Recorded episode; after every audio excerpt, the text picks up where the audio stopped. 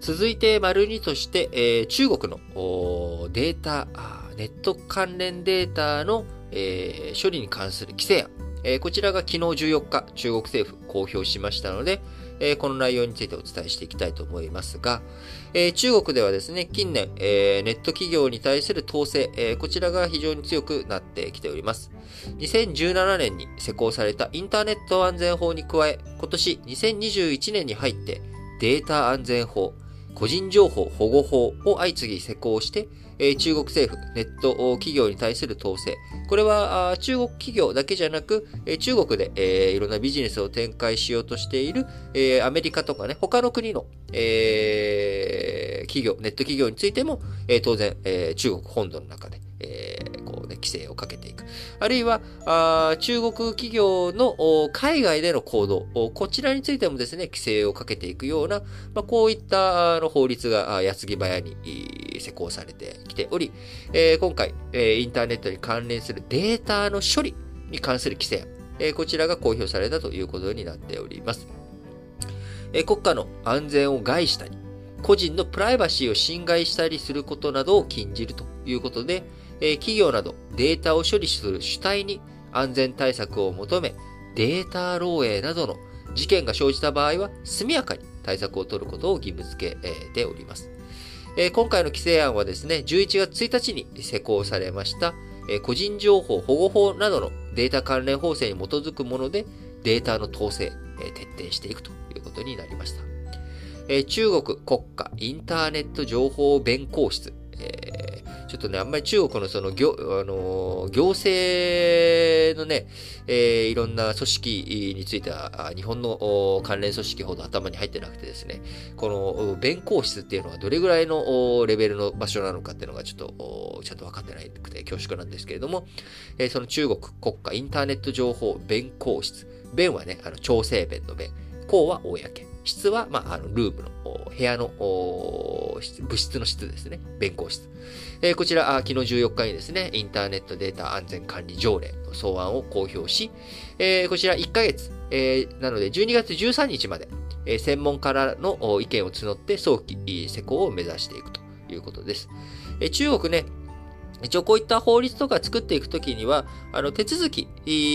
しっかりと取りはするんです。その、いろんなみんなのね、広く公表して、草案を公表して、えー、みんなから意見を取って、えー、意見を取った後に叱るべき、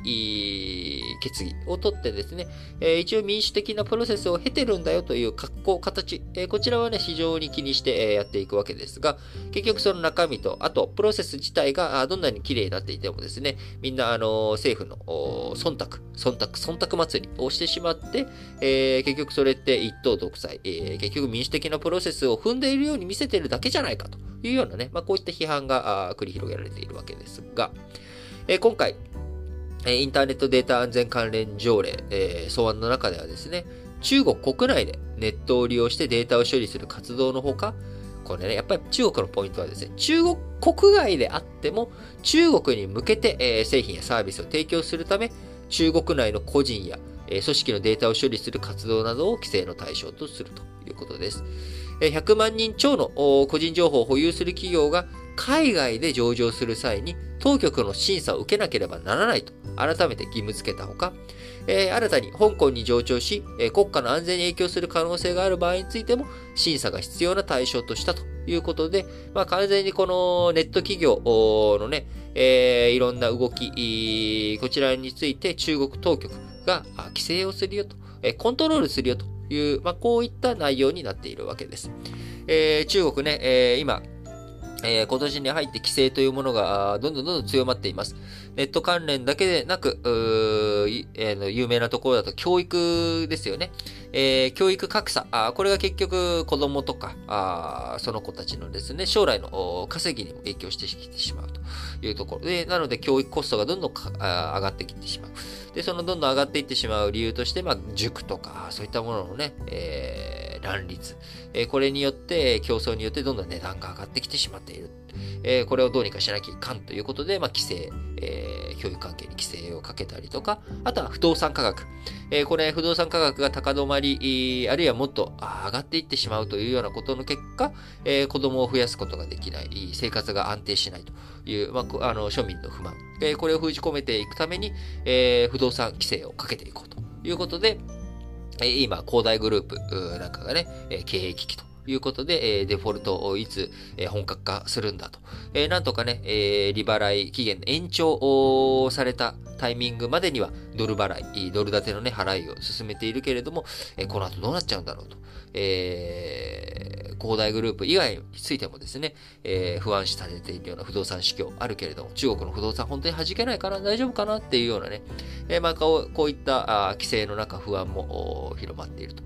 いうことです。えー、中国、この前、えー、習近平さん、えー、歴史決議をして、えー、来年、えー、異例の3期目に突入していくことが予想されている中、えー、ますます中国国内の統制、えー、強まっていくと思いますけれども、まあ、引き続きね、いろんな情報をしっかりとその都度インプットしつつ、えーまあ、全体の、その、ミクロのね、えー、こんな規制が入ったっていうだけじゃなくて、全体としてどんな統制が進んでいっているのかということも、その都度、えー、思い直していく機会を設けられたらなと思っています。